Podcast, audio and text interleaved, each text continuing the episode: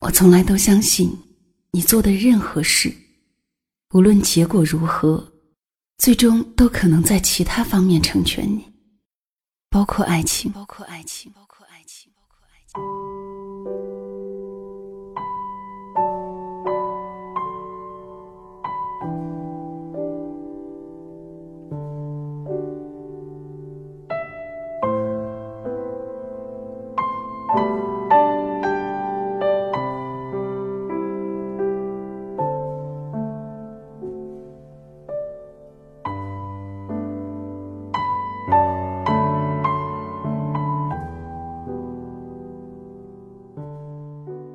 些从你身边经过的人，要么给了你快乐，要么让你懂得了珍惜，要么教会你如何转身抽离，要么告诉你如何爱和被爱。所以我坚信，任何一段经历过的感情，无论是否修得正果，都会在其他方面给予你能量。这里是两个人一些事，谢谢你的到来，我是小溪，春晓的晓，希望的希。今天的故事叫做《曾经有个女孩教会我的事》，作者是文染时光，文化的文，浸染的染，简述作者微信公众号是文染时光。以下的时间分享给你听。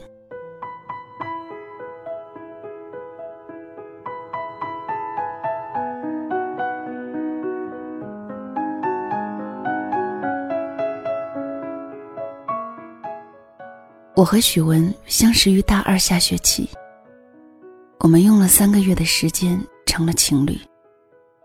他是我的初恋，而我不是。在我之前，他有一个谈了两年的男朋友，是他的高中同学。顶着高考的压力，却也谈得难分难舍。还曾经相约考同一所大学，只是后来。一个去了南方，一个来了北方。可是这仍旧没有能够将他们分开。于是开始了相隔一千两百公里的异地恋。靠着每天的电话粥、网络视频，每月的南来北往，维系着这段感情。可是终究没有脱离分手的下场。狗血的剧情：男生劈腿同校女生。而后两人大吵一场，就让这段异地恋匆匆落下了帷幕。失恋后的许文回到了一个人的生活，其实一直也是一个人生活。只是失恋之后，不用再刻意的掐算时间打电话叫他起床，不用再去问他早餐、午餐、晚餐吃的是什么，今天上的什么课，有没有想他。有没有勾搭小姑娘？大二下学期，在社团换书交友会的活动现场见到了许文。一袭白衣，从上到下，白色衬衫，白色休闲裤，白色帆布鞋，再加上她身材高挑，肤白美貌，站在阳光下格外的引人注目。作为这个社团的社长，那天无疑成了他的主场。他的身前迅速聚集了一大帮人，有的人甚至随便找了本书就挤过去了。听说后来的追求者很多，当然我也是其中一个。可是不知道什么原因，没谈过恋爱的我，竟能击败众多追求者，走进许文的视野里。我们学校坐落在北方的一座小城，校园不大，以理工科为主。当然也有文学院、音乐学院、美术学院。许文就在文学院，一枚理工院校的文学妹，她总是这样称呼自己。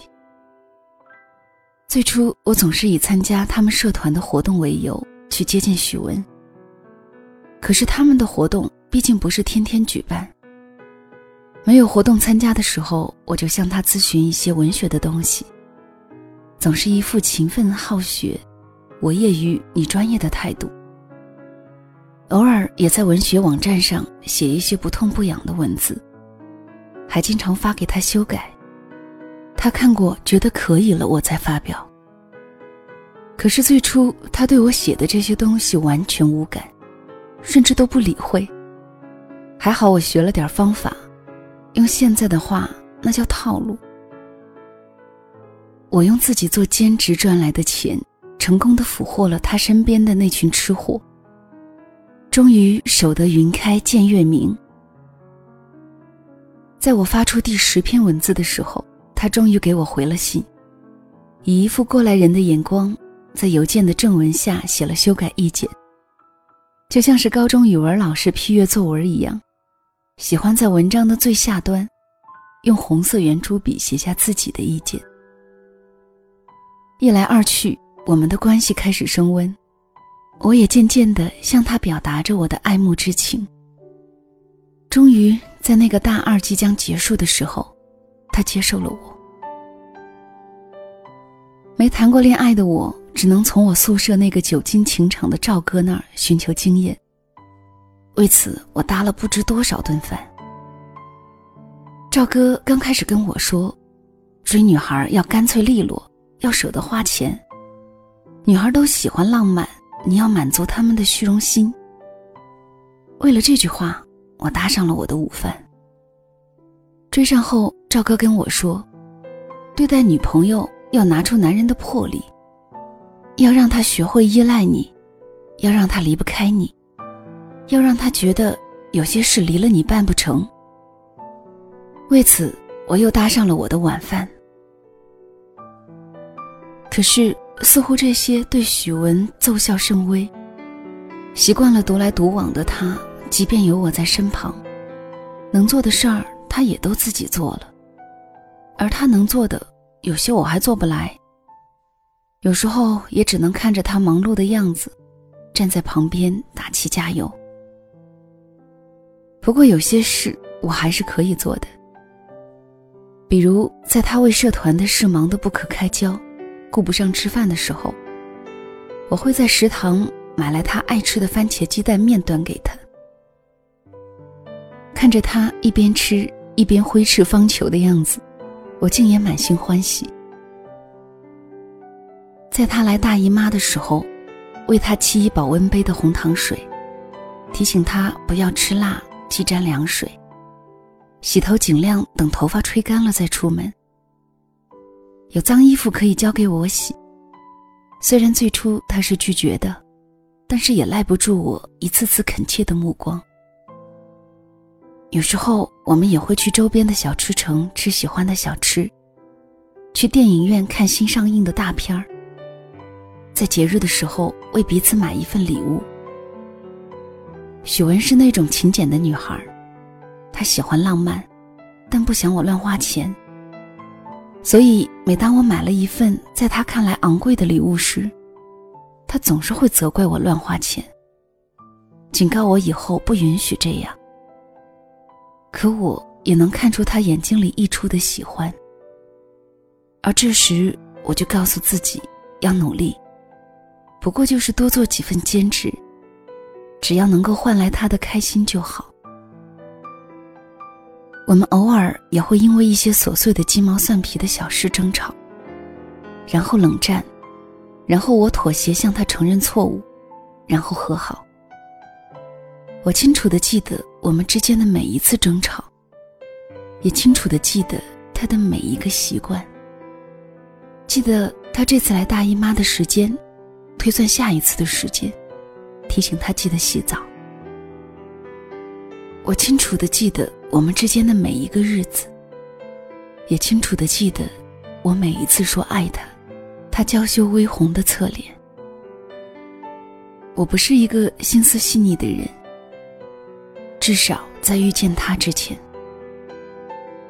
遇到他以后，我开始揣摩怎么做会惹他不高兴，怎么做能够带给他惊喜。我开始用视频记录下他每一个忙碌的样子。用照片记录他的每一张笑脸。在我们一起以后的第一个情人节的晚上，我做了一个精美的电子相册，把我们相爱的记录都放在里面。他看完以后给我打电话，第一次哭着喊我老公。我也曾把我们之间的爱情写成文字，交付于他。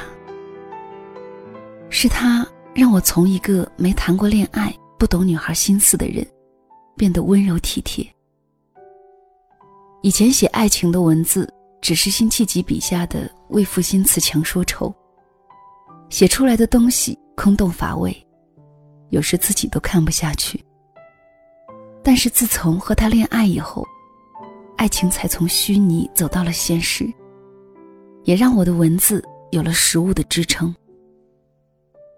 是他教会了我怎样做一个男朋友，女孩才会喜欢，而不是像赵哥说的，滚过床单才算谈了恋爱。性只是爱的附属品，而不能当成爱过的证明。他让我知道，爱情真的美好到。只是牵牵手就可以高兴一整天，在爱情里面没有道理可言，但是我们依然可以爱得奋不顾身。是他让我知道了，原来接吻是这样一件美好的事，让我知道了，原来女生喜欢帅哥的程度，丝毫不亚于男生喜欢美女，也让我体会到了，原来这个世界上是有一个女生如此爱我。从每早的电话到每晚的晚安，那种被人爱的滋味，只有爱过的人才能够懂得。张小娴说：“幸福就是重复，每天跟自己喜欢的人一起通电话、旅行，重复一个承诺和梦想，听他第二十次提起童年往事，每年的同一天和他庆祝生日，每年的情人节。”圣诞节、除夕也和他共度，甚至连吵架也是重复的，为了一些琐碎的吵架，然后冷战，疯狂思念对方，最后和好。真想就这样一直重复下去。可是毕业前夕，他向我提出分手，原因只有五个字：我不爱你了。那一刻才明白。原来爱是一件事，不爱又是另外一件事。哭过，挽回过，到最后没有结果。就像李宗盛那一首给自己的歌里唱的那样：“想得不可得，你奈人生何？”很久以后才明白，原来失去比拥有更踏实。他走了更好，要不然总是担心他会走。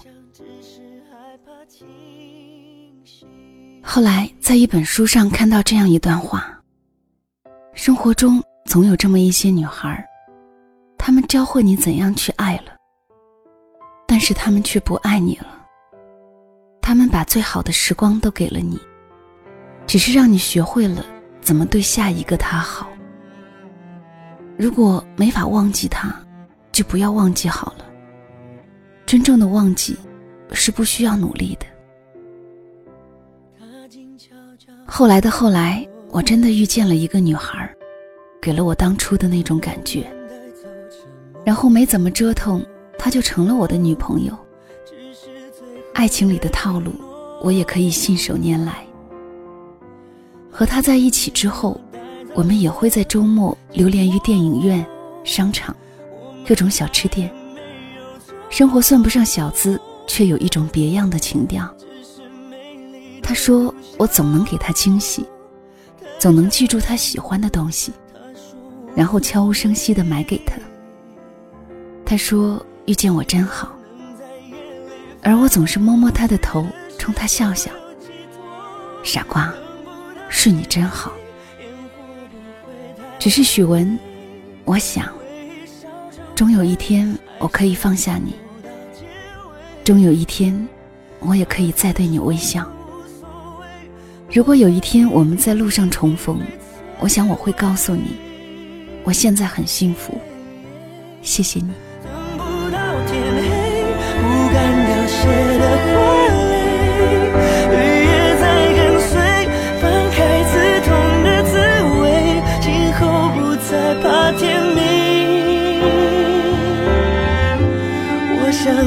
是害怕清醒。我们都会长大，用我们自己的速度和节奏。什么时候恋爱，什么时候失恋，什么时候找到真爱，然后结婚，这些从来都不会妨碍我们寻找自己最后的幸福。当我们真正遇到彼此，我们一定会过得很好。这里是两个人一些事，小溪更多的节目可以关注喜马拉雅小溪九八二。订阅专辑《两个人一些事》，也可以关注我的微信号“两个人一些事”的全拼。听小溪在某个夜里给你说晚安。今天的节目就到这里吧，谢谢收听，晚安喽。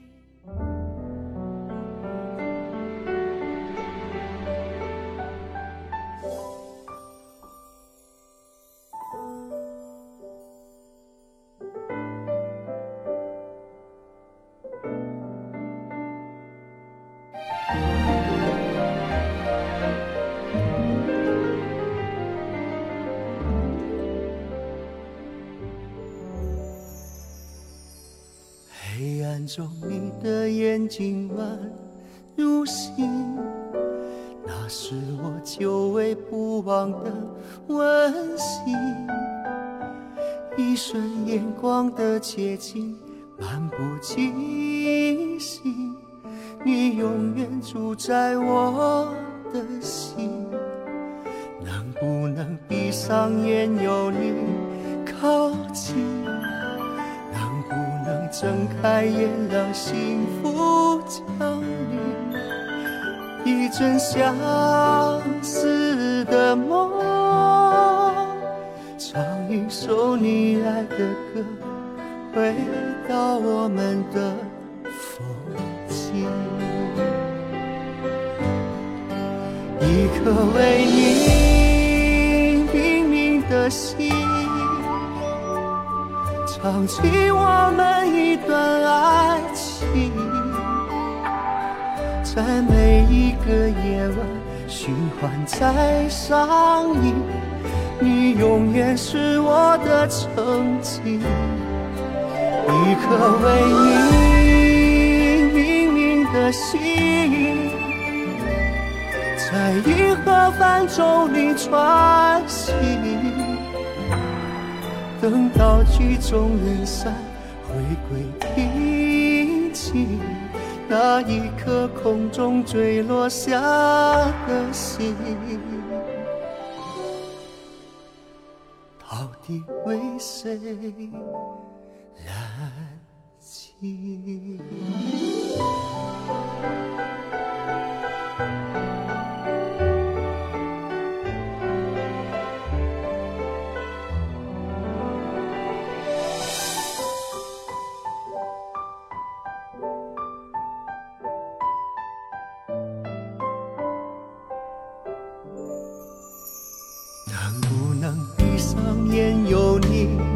靠近，能不能睁开眼，让幸福降临？